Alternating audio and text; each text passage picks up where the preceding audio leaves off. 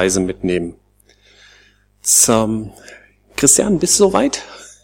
Fangen wir mit dem ersten Bild an und immer wenn ich winke, mach's dann weiter, ne?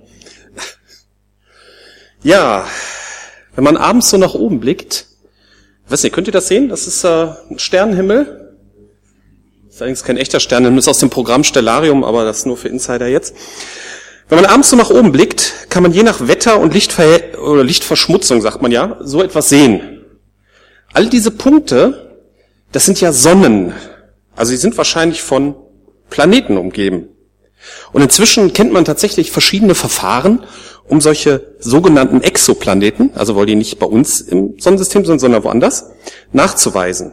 Also sehen kann man die so nicht.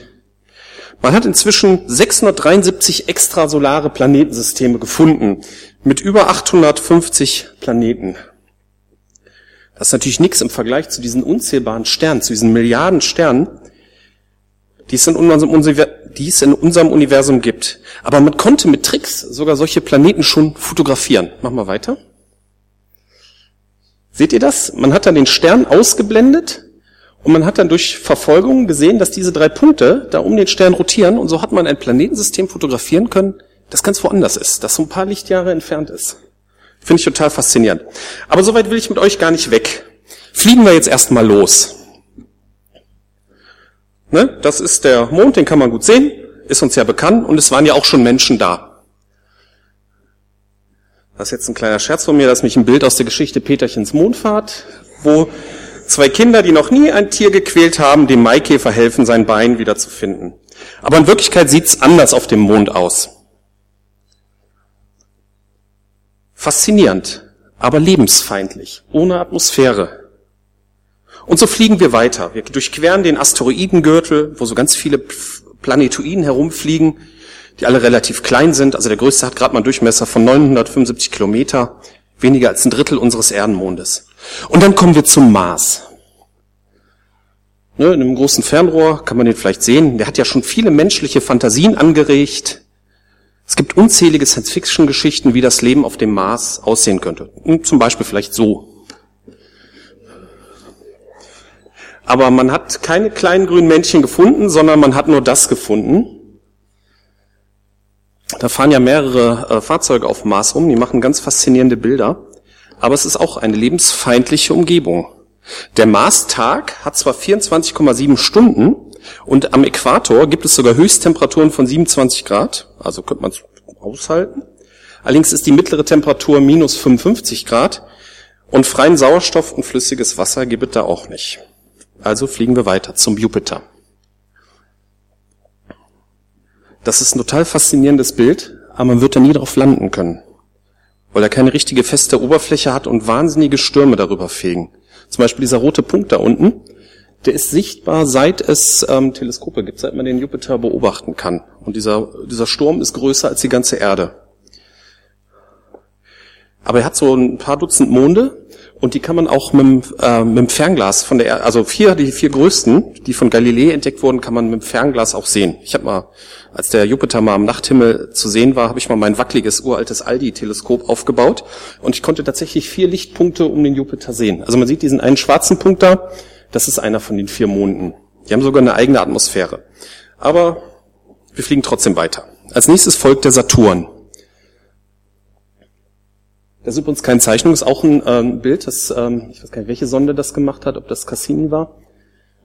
Man sieht da auch, der, auch der Saturn hat ein paar Dutzend Monde, 63 sind bisher bekannt. Da sieht man hier diese dunklen, diese Punkte da. Und der größte hat auch eine eigene Atmosphäre und da ist vor ein paar Jahren sogar eine Sonde mal drauf gelandet und da wurden zum ersten Mal Tondaten einer, also Audiogeräusche, Audiogeräusche ist doppelt, also Geräusche von einem nicht-irdischen Himmelskörper aufgenommen und zur Erde gesendet. Das war jetzt nur so ein Rauschen, aber ich fand es trotzdem faszinierend. Aber jetzt kommen wir schon fast zum Ende unserer Reise. Machen wir das nächste. Ja, man kann es sehen. Es ist nochmal unterm Saturn hindurch. Man kann die Ringe übrigens auch mit dem, Fern, äh, mit dem Fernglas sehen. Ne? Das sieht dann so aus wie ein Planet mit Ohren. Also total faszinierend, wenn ihr den Saturn mal seht. Ähm, ja, das ist eigentlich das Ziel unserer, unserer Reise. Man sieht hier so ein paar Punkte. Da rechts oben sieht man einen Punkt. Jetzt ist die Frage, warum habe ich euch das überhaupt gezeigt? Äh, Was ist an diesem Bild besonders? Habt ihr eine Idee? Ich helfe euch mal, machen wir das nächste. Das ist die Erde, fotografiert von der Saturnsonde Cassini aus einer Entfernung von anderthalb Milliarden Kilometer. Die NASA hat das Bild vorbereitet. Die hat vorher gesagt, äh, die hat den Termin gekannt gegeben, hat gesagt, wir sollen alle in Richtung Saturn winken. Und ähm, vielleicht kann man ein paar Hände sehen, aber von, so, von solchen entfernten Aufnahmen der Erde gibt es nur eine Handvoll. Ja, und was, was zeigen uns solche Aufnahmen eigentlich? Wir kommen jetzt mal zu den wichtigen Sachen. Ihr seid ja nicht hier, um euch so die Präsentation eines Freizeitastronomen anzusehen. Ähm, wir gucken mal in die Bibel. Jesaja 40, 10 bis 18. Seht, der Herr, euer Herrscher, kommt mit Macht. Der Herr regiert zu seinem Nutzen. Seht hin, er bringt eine Belohnung mit und führt sein wiedererworbenes Volk vor sich her. Er wird seine Herde weiden wie ein Hirte. Die Lämmer wird er im Arm tragen und sie auf seinem Schoß halten. Die Mutterschafe wird er freundlich leiten. Wer hat das Meer mit seiner Hand gemessen und das Maß des Himmels mit seiner Handspanne festgesetzt? Wer hat den Staub der Erde mit einem Scheffel gemessen und wer hat die Berge gewogen und die Hügel auf die Waagschale gelegt? Wer kann wissen, was der Herr denkt? Wer kann sein Ratgeber sein? Mit wem hat er sich beraten, um Einsicht zu gewinnen und sich in Rechtsfragen belehren zu lassen? Wer hat ihm beigebracht, wie man zur Erkenntnis kommt? Die Völker sind in seinen Augen wie ein Tropfen am Eimer, wie ein Staubkorn auf einer Waage. Ferne Länder fallen bei ihm nicht mehr als ein Staubkörnchen ins Gewicht. Die Wälder des Libanon enthalten nicht genug Brennholz und alle Tiere wären nicht genug für ein Brandopfer. Die gesamte Weltbevölkerung ist in seinen Augen nichts. Wer also könnte Gott gleichen? Und was könnte man ihm als Vergleich an die Seite stellen? Hier finden wir einen wichtigen Kontrast in Gottes Wesen. Und der für uns wichtigere Teil, für uns wichtige Teil kommt zuerst. Gott ist ein Hirte, ein persönlicher Gott, der sich für uns interessiert. Der Hirte kennt jedes Lamm. Er trägt sie, er leitet freundlich, nicht wie so ein General mit Befehlen. Und er bringt eine Belohnung mit. Gott als Belohner taucht in der Bibel öfter auf. So ist Gott in Jesus Christus, wie ihn viele von uns kennen und wie man ihn auch heute noch kennenlernen kann. Und dann wird die andere Seite Gottes aufgezeigt, nicht als Widerspruch, sondern als anderer wichtiger Teil von Gottes Wesen, seine Allmacht. Die Bibel beginnt mit dem Satz, am Anfang schuf Gott Himmel und Erde. Alles, was wir am Anfang auf dem Bild des Sternenhimmels gesehen haben, was ja nur ein kleiner Teil von diesem Universum ist, alles das hat Gott geschaffen. Wer kann wissen, was der Herr denkt? Wer kann sein Ratgeber sein? Er braucht keinen. Die Völker sind in seinen Augen wie ein Tropfen am Eimer. Ja, ich gehe noch weiter. Sogar die Planeten sind wie ein Staubkörnchen für ihn. Dieser winzige Punkt. Von anderen Sternen aus kann man vielleicht gar nicht, wahrscheinlich gar nicht sehen. Wenn er innerhalb unseres Sonnensystems schon so winzig ist. Das ist jetzt eine Entfernung von anderthalb Kilometer und unser Sonnensystem hat wahrscheinlich eine Ausdehnung von siebeneinhalb Milliarden Kilometer. Ne? Da ist, wo der Kuipergürtel zu Ende ist, da ist so ganz außen noch so ein, so ein Staub-Planetoidengürtel, so jenseits von Neptun. Vielleicht kann man aus anderen Planetensystemen mit riesigen Teleskopen so dieses Staubkorn sehen, so wie man auch ein Staubkorn mit dem Mikroskop untersuchen kann. Jesaja schrieb in dem obrigen Text, die gesamte Weltbevölkerung ist in seinen Augen nichts. Er schrieb es aus irdischer Perspektive. Wahrscheinlich könnte man auch sagen, alle Sterne und Planeten sind in seinen Augen nichts. Auch das Staubkorn, auf dem wir leben. Wie passen diese beiden Aussagen jetzt zusammen? Einerseits wird Gott als liebevoller Hirte, Freund und Belohner beschrieben. Andererseits ist alles wie nichts in seinen Augen. Es gibt ja die bekannte Bibelstelle aus Johannes 3, Vers 16. Denn Gott hat der Welt seine Liebe dadurch gezeigt, dass er seinen einzigen Sohn für sie hergab, damit jeder, der an ihn glaubt, das ewige Leben hat und nicht verloren geht. Oder alternativ kann man das auch so übersetzen. Gott hat eine so große Liebe zur Welt, dass er seinen einzigen Sohn für sie hergab, damit jeder, der an ihn glaubt, das ewige Leben hat und nicht verloren geht. Diese, die Liebe löst diesen scheinbaren Widerspruch auf. Wir sind deswegen nicht nichts, weil Gott sich dafür entschieden hat, uns zu lieben. Unser Wert, und damit meine ich jeden von uns persönlich, ergibt sich nicht aus unserer Leistung oder aus unserem Aussehen, sondern wir sind wertvoll, weil wir geliebt werden. Man kann das schon auf der rein menschlichen Ebene sehen. Menschen, die sich nur über ihre Leistung definieren, werden irgendwann unglücklich enden, weil auch die Leistungsfähigkeit irgendwann nachlässt. Das geht Menschen über 40 manchmal schon so. Wenn die ein Fußball spielen mit Teenagern, das ist ganz böse. Menschen, die geliebt werden, erfahren, dass jemand für sie das Beste sucht, unabhängig von Leistung, Leistung, Aussehen oder sogar Verhalten. Ich persönlich als Mensch komme da manchmal oder wahrscheinlich sogar oft an meine Grenzen. Wir bekommen das mit der bedingungslosen Liebe nicht so richtig hin. Und es ist leider häufig so, ich bin nett zu ihm, wenn er nett zu mir ist. Ich möchte dazu Lukas 6, 27 bis 36 lesen. Aber euch, das spricht Jesus, aber euch, die ihr mir zuhört, sage ich, liebt eure Feinde, tut denen Gutes, die euch hassen, segnet, die euch verfluchen, betet für die, die euch Böses tun. Schlicht dich jemand auf die eine Backe, halte ihm auch die andere hin. Nimmt dir jemand den Mantel, lass ihm auch das Hemd. Gib jedem, der dich bittet, und wenn dir etwas, jemand etwas nimmt, fordere es nicht zurück. Handelt allen Menschen gegenüber so, wie ihr es von ihnen gegenüber erwartet. Wenn ihr die liebt, die euch Liebe erweisen, verdient ihr dafür besondere Anerkennung? Auch die Menschen, die nicht nach Gott fragen, lieben die, von denen sie Liebe erwarten. Wenn ihr denen Gutes tut, die euch Gutes tun, verdient ihr dafür besondere Anerkennung? So handeln doch auch die, die nicht nach Gott fragen. Und wenn ihr denen leid, von denen ihr ebenfalls etwas erwarten könnt, verdient ihr dafür besondere Anerkennung?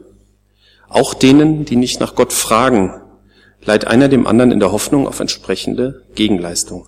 Nein, gerade eure Feinde sollt ihr lieben. Tut Gutes und Leid, ohne etwas zurückzuerwarten. Dann wartet eine große Belohnung auf euch und ihr werdet Söhne des Höchsten sein. Denn auch er ist gütig gegen die Undankbaren und Bösen. Seid barmherzig, wie euer Vater barmherzig ist. Das ist wohl eine lebenslange Lektion, die ein Christ lernen muss und wo man nur mit Jesus Christus richtig vorankommt. Aber so ist Gott. Wir sind wertvoll, weil er uns liebt.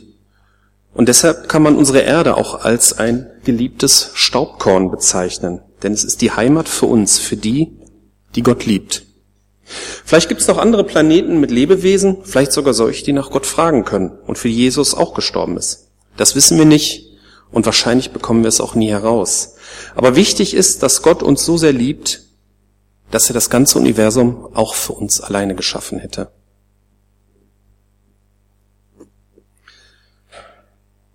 Gott ist immer dabei. Es fällt ja schon schwer, sich vorzustellen, dass Gott für alle Menschen gleichzeitig da ist. Also mir fällt das manchmal schwer, ne? dass ich so mein Prinzip meinen Privatgott habe, dass ich immer mit ihm reden kann und der gleichzeitig trotzdem mit euch allen und mit der ganzen Welt, also alle, die zu ihm gehören. Gott mag es übrigens nicht, wenn man ihn begrenzt. Ich habe da eine interessante Stelle ähm, aus 1. Könige 20, 28, 29 gefunden. Israel war damals wieder so ein bisschen im Krieg, wie, wie so oft.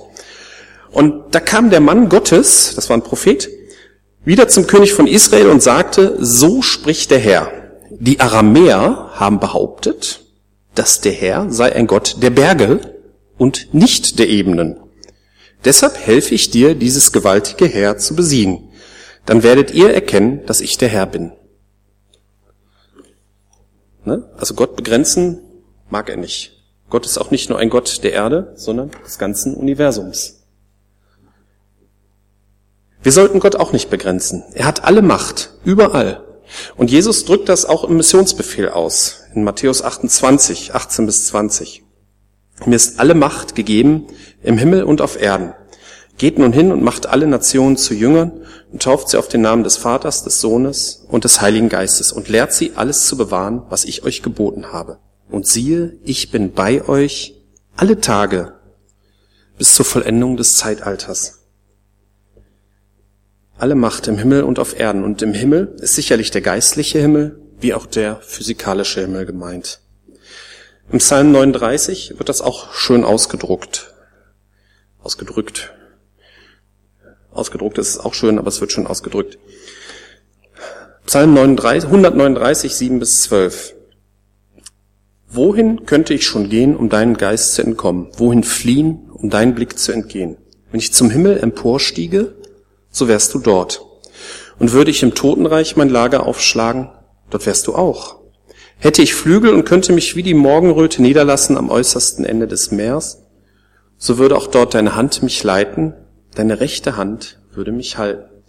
Und spräche ich, nur noch Finsternis soll mich umgeben, und der helle Tag um mich her soll sich verwandeln in tiefste Nacht, dann wäre selbst die Finsternis nicht finster für dich, und die Nacht würde leuchten wie der Tag. Ja, für dich wäre tiefste Dunkelheit so hell wie das Licht. Hier wird natürlich die geistliche und physikalische Welt so ein bisschen gemischt, aber es ist ja auch ein Lied, das die Größe Gottes darstellt. Wenn man jetzt wirklich diese Reise bis zum Saturn machen könnte, Gott wäre dabei. Er ist auch in der Finsternis des Raums dabei und kann ihn erhellen. Doch es ist der persönliche Gott in Jesus Christus. Das muss man immer wieder betonen. Also mir fällt oft auf, wenn im Fernsehen, irgendwelchen Filmen oder so, Christen, die werden meistens irgendwie als weltfremde Trottel dargestellt und Gott ist immer nur so als unpersönliches, metaphysisches Wesen. In so Filmkirchen wird er dargestellt. Aber was nützt ein Gott, zu dem man keine persönliche Beziehung haben kann? In Hebräer 11, Vers 6 steht es ganz grundsätzlich. Ohne Glauben ist es unmöglich, Gott zu gefallen. Und wer zu Gott kommen will, muss glauben, dass es ihn gibt und dass er die belohnt, die ihn aufrichtig suchen. An Gottes Existenz glauben viele irgendwie, aber dass er belohnt, dass er uns als Hirte leiten will, uns persönlich, dich und mich persönlich, dass er dein und mein Freund sein will, dass wir durch ihn Schuldvergebung haben können und anders werden können, frei werden können. Gottes Existenz, das geht ja gerade noch, aber ein Gott, der in unser Leben hineinredet, das geht ja gar nicht. Und diese Sichtweise steckt hinter diesem unpersönlichen, metaphysischen Gottesbild. Aber wir wissen, dass Gott persönlich werden kann, auf der Erde, im ganzen Weltall, und dass er dort überall alle Macht hat. Ich komme zum Schluss. Die Erde ist ein Staubkörnchen im Weltall. Definitiv. Für Gott hat das Universum an sich keinen Wert, aber die, die er liebt, sind für ihn unendlich wertvoll. Gott ist in Jesus Christus ein persönlicher Gott, der uns tragen und uns freundlich leiten möchte. Und diese Art der bedingungslosen Liebe ist ein Vorbild für uns und wir lernen ein Leben daran. Und Gott ist allmächtig und immer bei uns, egal ob hier auf Erden, im Weltraum, in irgendwelchen schwierigen Situationen, Egal wo du bist und wie du dich fühlst, Jesus möchte immer bei dir sein. Amen.